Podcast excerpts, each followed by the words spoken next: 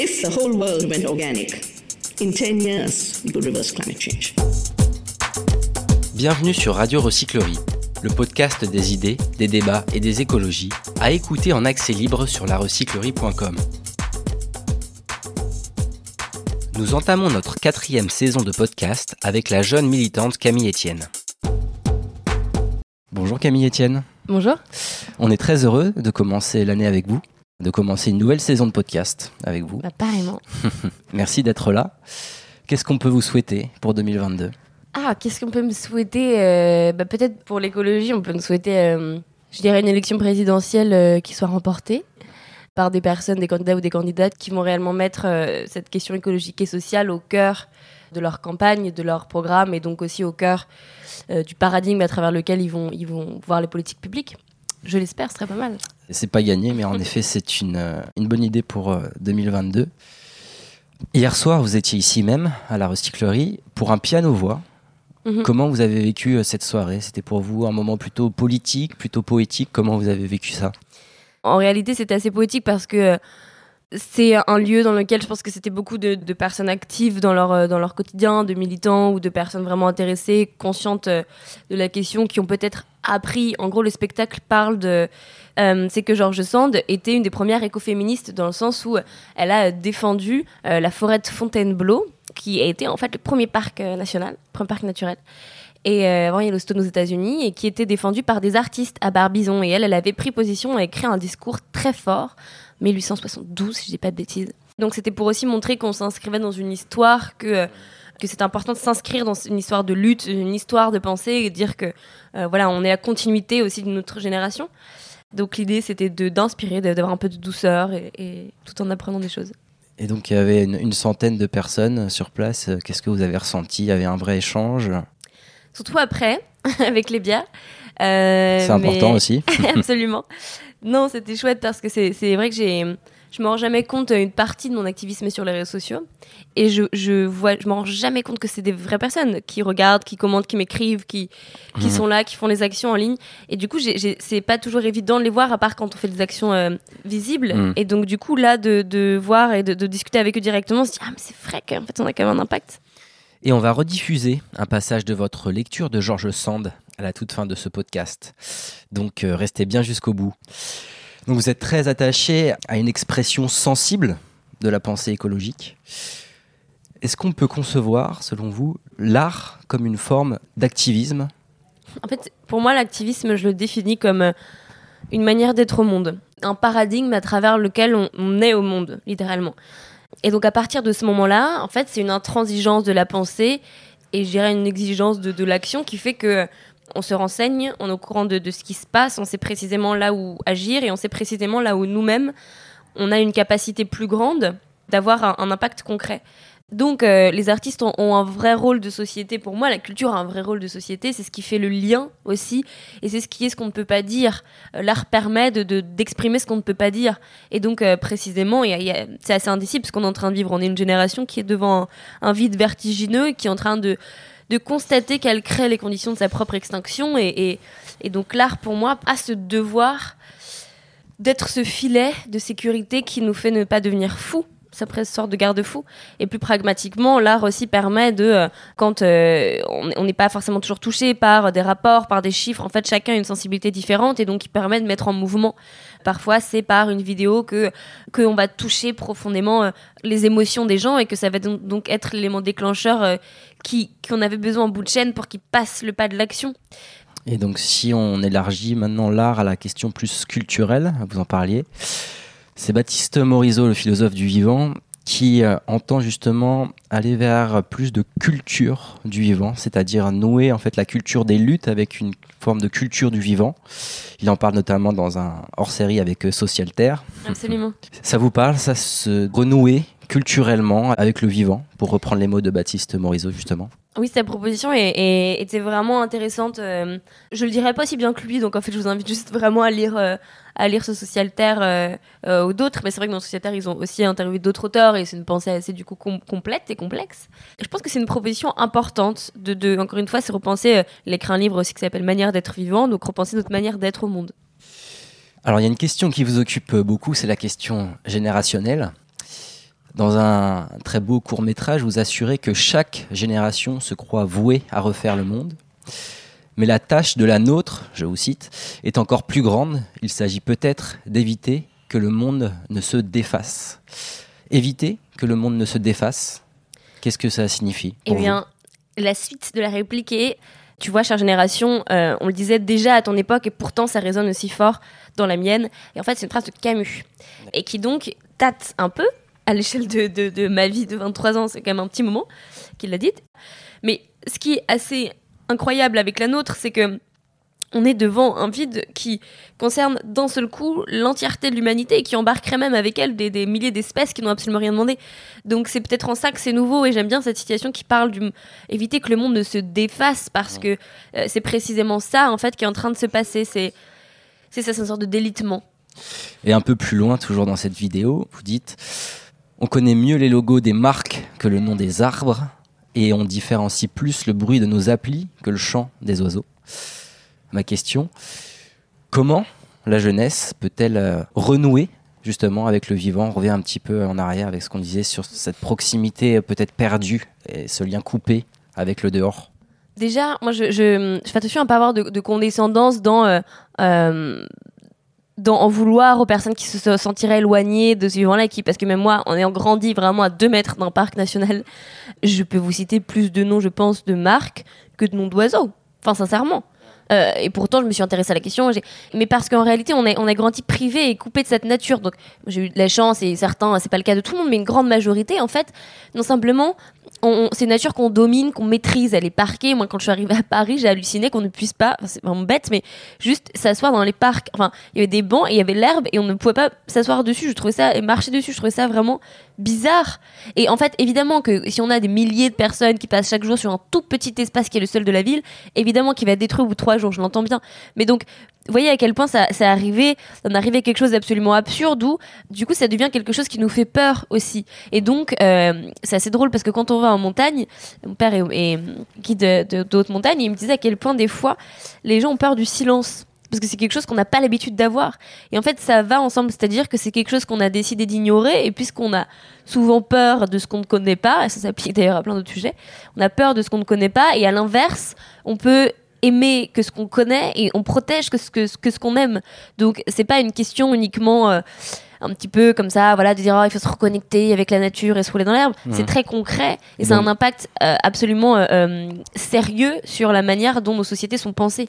Donc concrètement, ça passe par la connaissance, la connaissance du vivant. La connaissance, mais qui ne se trouve pas dans des livres. Enfin, la, connaissance, c'est en fait, on s'en fiche un peu de savoir euh, dire en latin le nom des plantes. Enfin, ce ce enfin, on s'en fiche. Pardon pour euh, les personnes qui travaillent dans la biologie, mais mais disons que euh, la priorité pour moi, c'est de passer du temps dans la nature, simplement. Et puis même, c'est prouvé. Si on veut rester dans une logique productiviste, c'est- enfin, s'il faut trouver ça comme argument pour votre oncle à Noël, dites-lui que ça le rendra plus productif. Mhm. C'est un peu triste, mais en tout cas, il dormira mieux, il sera moins angoissé, euh, il, arrivera, il aura une meilleure capacité de concentration.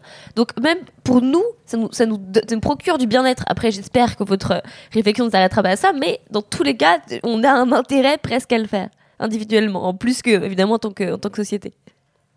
Vous finissez cette fameuse vidéo par affirmer que ce n'est pas un combat de génération. Finalement, c'est ça le message clé. Il s'agit de rassembler au-delà des âges, mais aussi peut-être au-delà des origines, des convictions religieuses. Alors en fait, rassembler ne veut pas dire, c'est c'est d'ailleurs des questions d'actualité dans cette présidentielle, mais rassembler ne veut pas dire euh, inhiber chaque, chaque euh, aspérité. Euh, bien évidemment qu'un débat est nécessaire, bien évidemment que je ne nie pas le fait que nous avons, chaque génération a ses codes, a sa compréhension du monde et, et- a un nombre de, de valeurs qui sont les siennes, mais en fait c'est ce qu'on a beaucoup essentialisé cette jeunesse, comme s'il y avait une jeunesse, alors qu'elle Mhm. est bien sûr plurielle.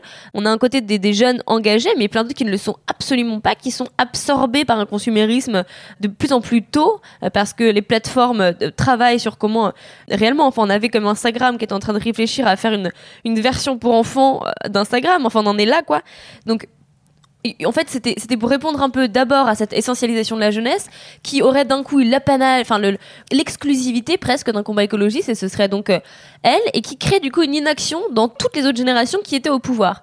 C'est la version la plus soft, on me disait Ah, je suis ravie, vraiment, merci, bravo, c'est génial, hâte que vous soyez au pouvoir, vraiment, pour nous c'est mort, hein, mais alors par contre génial pour vous. Mais on n'a pas le temps d'attendre que notre génération euh, Mhm. soit dans les instances de direction, euh, soit dans des postes qui puissent euh, permettre de prendre des décisions, habite le monde de manière économique. On n'a pas le temps. Donc en fait, il faut que ces personnes-là se réveillent. Et non, c'est juste un cri d'appel pour les pousser à, à agir, eux qui peuvent le faire bien plus que nous maintenant.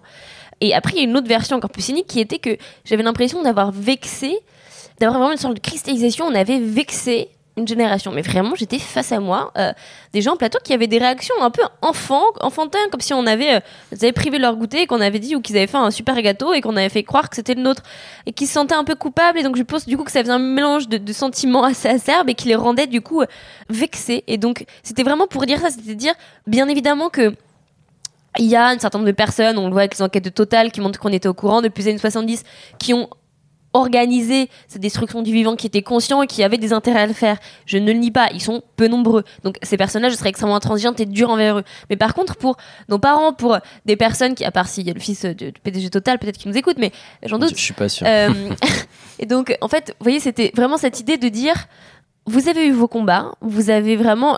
On fait ce qu'on peut, chacun. C'est vraiment cette idée de dire non pas on fait à son échelle, mais on fait ce qu'on peut pour être au monde. On fait de notre mieux pour Mm. être au monde. Et donc, je sais que vous avez répondu aux défis de votre temps, mais laissez-nous et aidez-nous à répondre aux défis du nôtre. Et malgré euh, ces résistances que vous avez pu voir, euh, notamment sur des plateaux télé, je suis pas très surpris puisque c'est quand même là où se Même dans les dîners de famille. circulent Bien les, sûr, mais même dans les dîners de famille. voyez. Même dans, dans, dans, nos- dans chacun, dans l'intimité de chacune et de chacun. Est-ce que malgré ces, ces résistances qui demeureront quoi qu'il arrive, vous vous sentez quand même écouté ou en tout cas vous sentez qu'il y a un élan, un mouvement souterrain qui commence à prendre par endroits, par communauté, par territoire, qui commence un peu à faire comme ça des trous dans la grosse plaque euh, immuable du capitalisme euh, financier? Oui, et en même temps, je suis consciente de mes biais, c'est-à-dire que je suis consciente d'être entourée 90% de gens qui font ça. Je fais, je fais vraiment un effort, c'est un peu un devoir personnel de de pas être en colocation par exemple avec des activistes, de d'avoir des groupes d'amis qui qui en fait viennent d'autres réalités, qui se battent sur d'autres choses, pour avoir toujours cet esprit ouvert et se rendre compte que on fait souvent un écueil, à mon sens, en tant qu'activiste, c'est de se dire ça y est. Tout le monde est au courant de ça. Ça, on l'a déjà vu, on l'a déjà traité. Euh, on avance et comme si le monde avançait à notre rythme, ce qui n'est pas le cas parce que nous, on n'avance pas du tout au même rythme sur, toutes les, sur tous les autres sujets euh, pour autant nécessaires. Donc, euh, ça me permet de garder cette humilité de, de là où on en est et de se dire on fait des choses merveilleuses. Il y a plein d'a- d'activistes et c'est grâce à eux qu'on a eu un certain nombre de victoires euh, gigantesques, que- qu'on voit que c'est en train de bouger. On voit que euh, même pour parler, par exemple, avec des influenceurs, euh, ils me disaient que bah, là, aujourd'hui, ils peuvent plus du tout se permettre les mêmes choses que ce qu'ils qu'ils faisaient même il y a deux ans. Enfin, donc évidemment qu'il y a des choses, par exemple, je parle de prendre l'avion partout et faire une vidéo où ils vont aller, je sais pas, d'un pays à l'autre en une semaine, en une semaine. Bah, avant, ça c'était paru comme quelque chose de stylé. Là, c'est vraiment ringard et shaming. Et donc ça, c'est une sorte de regard qu'on, même dans nos potes, on a un peu ce truc-là où c'est plus tant valorisé. Et donc ça c'est merveilleux parce que ça permet de dire on change la culture et donc on change le regard et puisqu'on existe beaucoup par euh, le regard de l'autre en fait si on change ce regard qu'on a sur les gens et donc les regards qui sont sur nous eh ben on va valoriser des comportements qui sont euh, beaucoup plus responsables pour euh, la survie de l'humanité ce qui est quand même une bonne idée donc je, je sens que c'est en train de changer à ce niveau-là. Après, bien évidemment, jamais assez vite. Donc euh, c'est pour ça que c'est pas une raison pour se reposer. Au contraire, il faut d'autant plus euh, accélérer, je dirais. Le nouveau rapport d'Oxfam sur les inégalités est sorti ce lundi euh, 17 janvier avec des chiffres effrayants. Je cite ce rapport. Depuis le début de la crise du Covid-19, le monde compte un nouveau milliardaire toutes les 26 heures, alors que 160 millions de personnes sont tombées dans la pauvreté. C'est abyssal. Qu'est-ce que ça vous évoque? Ce que ça m'évoque, c'est évidemment une immense colère, quoi d'autre, et une indignation, et de se dire que euh, on ne peut pas, encore une fois, séparer cette question écologique d'une justice sociale, qu'il n'y aura pas de transition euh, écologique sans qu'elle soit juste, parce que je suis certaine que ces personnes milliardaires, c'est les mêmes personnes qui vont aller parler à la COP et dire euh, je fais un petit fonds je vais donner de l'argent pour planter des arbres et qui sont présentés comme des héros quand par ailleurs ils vont s'envoyer en l'air dans l'espace 15 minutes et donc dépenser autant de CO2 que va le faire peut-être 10 personnes dans l'espace d'une vie.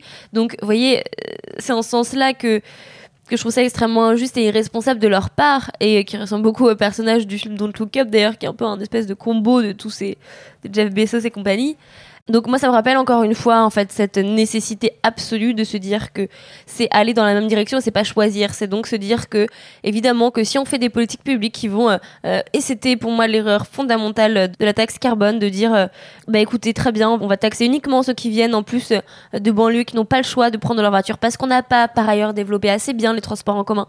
Mais par contre, on ne va pas taxer le kérosène alors que c'est vraiment quelques c'est vraiment 2% de l'humanité qui prennent l'avion, mais bon, ça non on n'y touche pas. Donc, il y a des gens qui vont encore continuer à faire euh, Lyon-Londres euh, en, aller-retour en avion et, travailler là-bas. Enfin, je trouve ça indécent. Et donc, euh, c'est un peu ça que m'évoque ce rapport, c'est cette nécessité de se dire qu'il n'y aura pas de transition écologique si elle n'est pas socialement juste. Et pour autant, c'est possible. Et puisqu'il s'agit de repenser notre manière d'être au monde, c'est aussi notre manière d'être entre nous. Donc, précisément, une justice sociale. Et c'était pour moi la Convention citoyenne pour le climat incarnait bien ça parce qu'on avait 149 mesures qui naissait, personne de côté, et qui pour autant permettait à la France de rester sous les 40%, de, réduire de moins 40% leurs émissions d'ici 2030. Et vous en parliez en tout début de podcast, l'échéance que nous propose 2022, l'échéance électorale. Est-ce que vous pensez qu'elle peut changer la donne en matière de justice sociale, d'écologie, de démocratie? Vous y croyez alors que la gauche apparaît divisée comme jamais? Bah, S'il y a bien une chose que je pense en politique, c'est précisément qu'on ne peut rien prévoir que les sondages ont leurs défauts aussi et que c'est à nous de les faire mentir. Donc en fait, à mon sens, et, ce que j'aimerais, sur, ce sur quoi il faudrait qu'on se concentre maintenant, c'est de faire émerger des idées, parce que là, on est encore bloqué sur le processus à moins de 80 jours de l'élection, ce qui est quand même scandaleux, et que on mobilisera réellement. Question qui intéresse très peu de gens en réalité. Hein. Nous, on est tous excités à écouter France Inter le matin. Il faut savoir que vraiment très peu de Français, c'est très très loin de leur réalité. Mais que si on est capable de euh, réellement avoir des débats de fond, et donc puisqu'ils ne sont pas capables de les avoir entre eux, puisque les médias ne proposent pas, mainstream ne propose pas ces conditions-là, faisons-le. Donc, euh, interpeller les candidats sur leurs propositions écologiques et sociales, décrypter leur programme, euh, faire en sorte que euh, la question climatique, la question de justice sociale émerge et soit une priorité, parce qu'en fait, on mobilisera toutes les personnes qui ont décidé de ne pas voter, tous les abstentionnistes, tous les jeunes qui ne vont pas se déplacer pour le faire, uniquement si eh ben, ils parlent des sujets qui sont les leurs, des sujets qui les intéressent. Enfin, discuter pendant des heures sur la dette et sur les prénoms de nos enfants, en fait, les gens ne votent pas là-dessus. C'est des questions techniques. Enfin, je parle pas des prénoms des enfants, c'est pas technique, hein, c'est absurde. Mais voyez, en fait, c'est pour ça que quand on voit le débat de la droite, il n'y a pas eu euh, une minute sur l'écologie. C'est quand même incroyable. Donc, ce que j'espère à faire.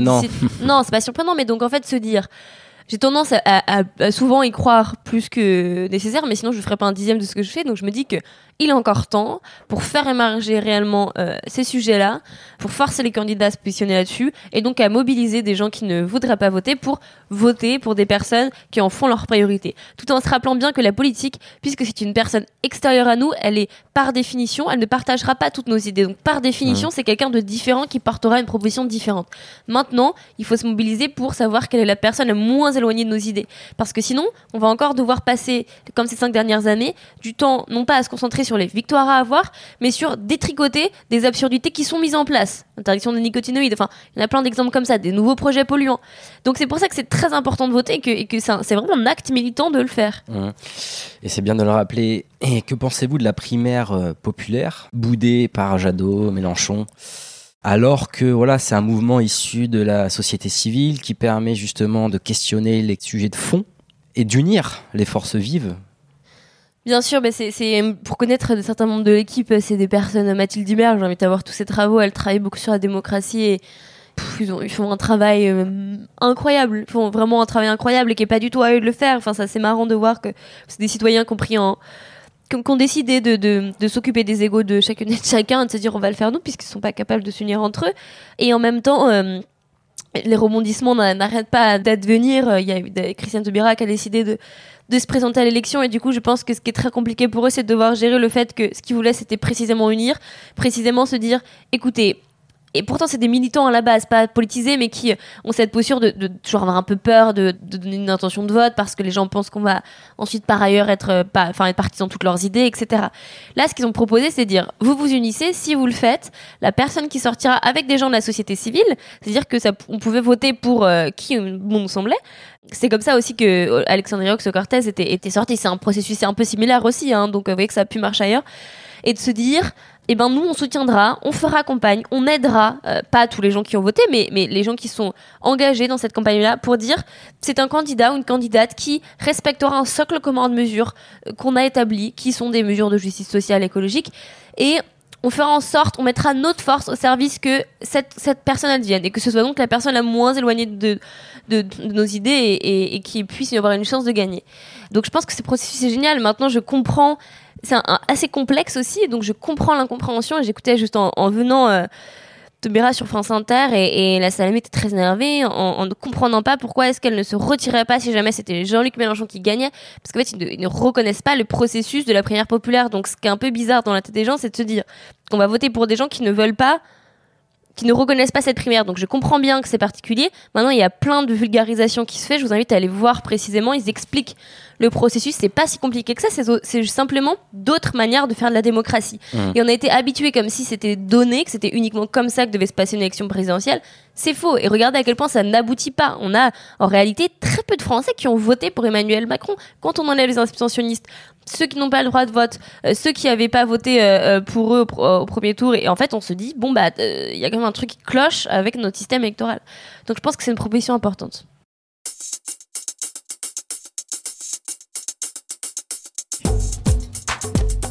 Camille Etienne, on entre dans notre deuxième partie de podcast avec les questions qu'on a l'habitude de poser ici. Quel a été votre plus grand déclic écologique? Alors ça, c'est un peu toujours délicat pour moi de répondre parce que j'ai l'impression d'être née dedans, dans le sens où j'apprends absolument chaque jour et, j'ai des nouvelles idées, des choses dont j'étais absolument certaine qui deviennent des doutes et j'ai une pensée en construction continue. Mais par contre, en fait, je suis née dedans dans le sens où j'ai la chance d'avoir des parents, non pas militants, mais euh, très conscients. C'était des écolos par euh, par leurs actes, c'est-à-dire qu'on a vécu dans un endroit hyper privilégié avec une maison euh, qui est parfaitement isolée, qui fait qu'on a juste notre petit poêle à bois euh, qu'on va chercher dans la forêt, dans les bois morts, qui nous permet de nous chauffer. Enfin, on a une source, on a, on peut pas monter en voiture. Euh, on est juste à côté du parc national de la Vanoise, on avait un énorme jardin qui nous. Donc en fait, c'était avant que ce soit quelque chose de entre guillemets valorisé. On vivait déjà, on avait déjà ce mode de vie là. Donc moi, j'ai plutôt vécu l'inverse où j'ai vécu un petit peu coupé parce que dans une dans une dans haut de la montagne, un petit peu coupé du monde, ce serait ce serait trop dire. Mais disons, on n'avait pas internet pendant longtemps, on avait le téléphone très tard et donc du coup quelque part, c'était ma réalité et j'ai plutôt vécu une désillusion qu'un déclic écologique. J'ai plutôt vécu une désillusion de dire ah mais d'accord, en fait, parce que j'étais très heureuse et en fait le monde n'est pas comme ça. Et c'est à dire que plein d'autres gens n'ont pas eu accès à ça. Et donc au début j'étais vraiment bébé avec la consommation. C'est à dire que alors que j'avais 18 ans j'allais acheter du shampoing à paillettes chez Lidl parce que je trouvais ça génial de dire ah mais waouh enfin un truc euh, on avait les gros trucs euh, de, de, je sais pas combien de litres là qui faisaient tout. J'étais en mode mais waouh trop bien. Et puis découvrir qu'en fait il y avait 75 shampoings différents euh, pour les filles et les garçons et que et du coup, c'était assez marrant. C'est plutôt dans l'autre sens que j'ai découvert ça. Et donc, mon déclic serait peut-être celui-là de se dire très bien, c'est un privilège que j'ai eu, cette éducation-là, et donc, je dois faire en sorte que d'autres puissent y avoir euh, accès. Est-ce que vous avez des auteurs ou des autrices à nous conseiller pour aller plus loin sur ces questions écologiques et sociales? Moi, j'aimerais bien vous conseiller quelque chose qui peut. Euh à mon sens, euh, plaire à, tous. Et donc, c'est pas du tout pour faire de l'autopromo, mais si du coup je le faire, mais j'imagine en fait que les, gens qui écoutent votre podcast sont, connaissent déjà Socialterre. Donc, n'hésitez pas nécessairement que pour le numéro, mais en fait, j'étais rédactrice en chef invitée d'un, du dernier hors série qui s'appelle L'écologie ou la mort. On a vraiment pensé ça comme un outil du militant, que ce soit un militant très averti ou un primo militant. Et donc on a fait toute une partie où on explique donc les menaces, ensuite une partie sur la pensée, montrer bien quels sont les différents mouvements de pensée écologiste, historique, etc. Des figures. Et puis après les actions collectives, comme on a fait un certain nombre d'enquêtes avec des journalistes, etc. Mais euh, du coup, ils ont fait plein d'autres ouvrages aussi. Et en fait, leur magazine, c'est je le vois un peu comme un livre parce que pour avoir vu comment ils travaillent, moi je suis très admirative de toute l'équipe, mais de deux personnes qui rédigent beaucoup, euh, qui sont les, vrais rédacteurs en chef, Philippe et Clément. Et en fait, euh, voilà, c'est un travail de fond qui va rassembler des auteurs. Et je, je sais que eux font ce travail de lire tous les auteurs un peu complexes, d'en faire des fiches, de synthétiser, d'en faire quelque chose de digeste pour tout le monde. Et du coup, lire ça, c'est une très bonne porte d'entrée pour après euh, voir ce qui nous, ce qui nous parle. Et effectivement, les auditeurs et auditrices de ce podcast connaissent probablement Socialterre puisqu'ils sont déjà venus à la recyclerie. On a podcasté certaines de leurs conférences. Génial. Donc, euh, je vous invite à réécouter tout ce beau contenu. Dernière question. Comment imaginez-vous le monde dans 20 ans avec une perspective plutôt utopiste et euh, une culture du vivant qui aurait pris le pas sur une culture de la domination? Le monde dans 20 ans, dans un monde utopique, c'est ça? Si jamais ça Une marche. perspective utopiste, Oui, oui, utopique, oui.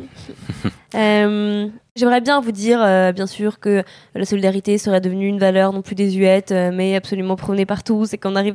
euh, je, je discutais avec Tania de Montaigne, une personne que j'ai découvert récemment, et qui me disait, en, en fait, un peu, on se supporte, il faut qu'on se supporte chacun, arrêter de romantiser toutes les relations humaines et non humaines. Et Baptiste Morisot le dit aussi, en fait, on a parfois romantisé un peu la nature comme une espèce d'Éden absolu où il n'y aurait aucune violence, où il y aurait euh, que de la justice. Euh, non, il faut qu'on arrive à, à- à se supporter, mais non pas se s'inhiber. C'est un peu ce qu'on est en train de faire. On a quelques fortunes, quelques, quelques personnes qui, euh, pour leur euh, unique plaisir, détruisent l'intégralité du reste.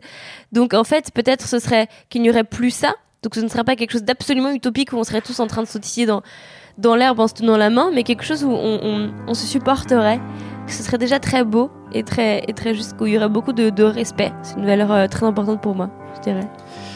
Camille Etienne, un grand merci pour votre regard et on vous souhaite euh, beaucoup de joie et de projets porteurs de sens Merci pour à vous. 2022. À bientôt. À bientôt.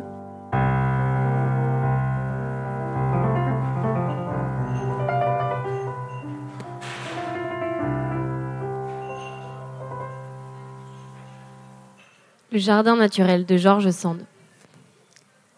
Je préfère, aux jardins arrangés et soignés, ceux où le sol, riche par lui-même de plantes locales, permet le complet abandon de certaines parties.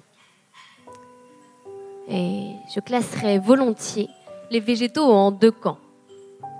Ceux que l'homme altère et transforme pour son usage, et ceux qui viennent spontanément rameaux, fleurs, fruits ou légumes cueillis tant que vous voudrez les premiers. Vous en semez, vous en plantez. Ils vous appartiennent. Vous suivez l'équilibre naturel. Vous créez et détruisez. Mais n'abîmez pas inutilement les secondes. Elles sont bien plus délicates, plus précieuses pour la science et pour l'art. Ces mauvaises herbes, comme les appellent les laboureurs et les jardiniers elles sont vraies. Elles sont des types, des êtres complets. Elles nous parlent notre langue, qui ne se compose pas de mots hybrides et vagues. Elles présentent des caractères certains, durables. Et quand un milieu a imprimé à l'espèce une modification notable, que l'on en fasse ou non une espèce nouvellement observée et classée, ce caractère persiste avec le milieu qui l'a produit la passion de l'horticulture fait tant de progrès que peu à peu, tous les types primitifs disparaîtront peut-être, comme a disparu le type primitif du blé. Pénétrons donc avec respect dans les sanctuaires où la montagne et la forêt cachent et protègent le jardin naturel. J'en ai découvert plus d'un. Et même assez près des endroits habités. Un taillis épineux, un coin inondé par le cours égaré d'un ruisseau, les avait conservés vierges de tout pas humain. Dans ces cas-là, je me garde bien de faire part de ces trouvailles. On dévasterait tout.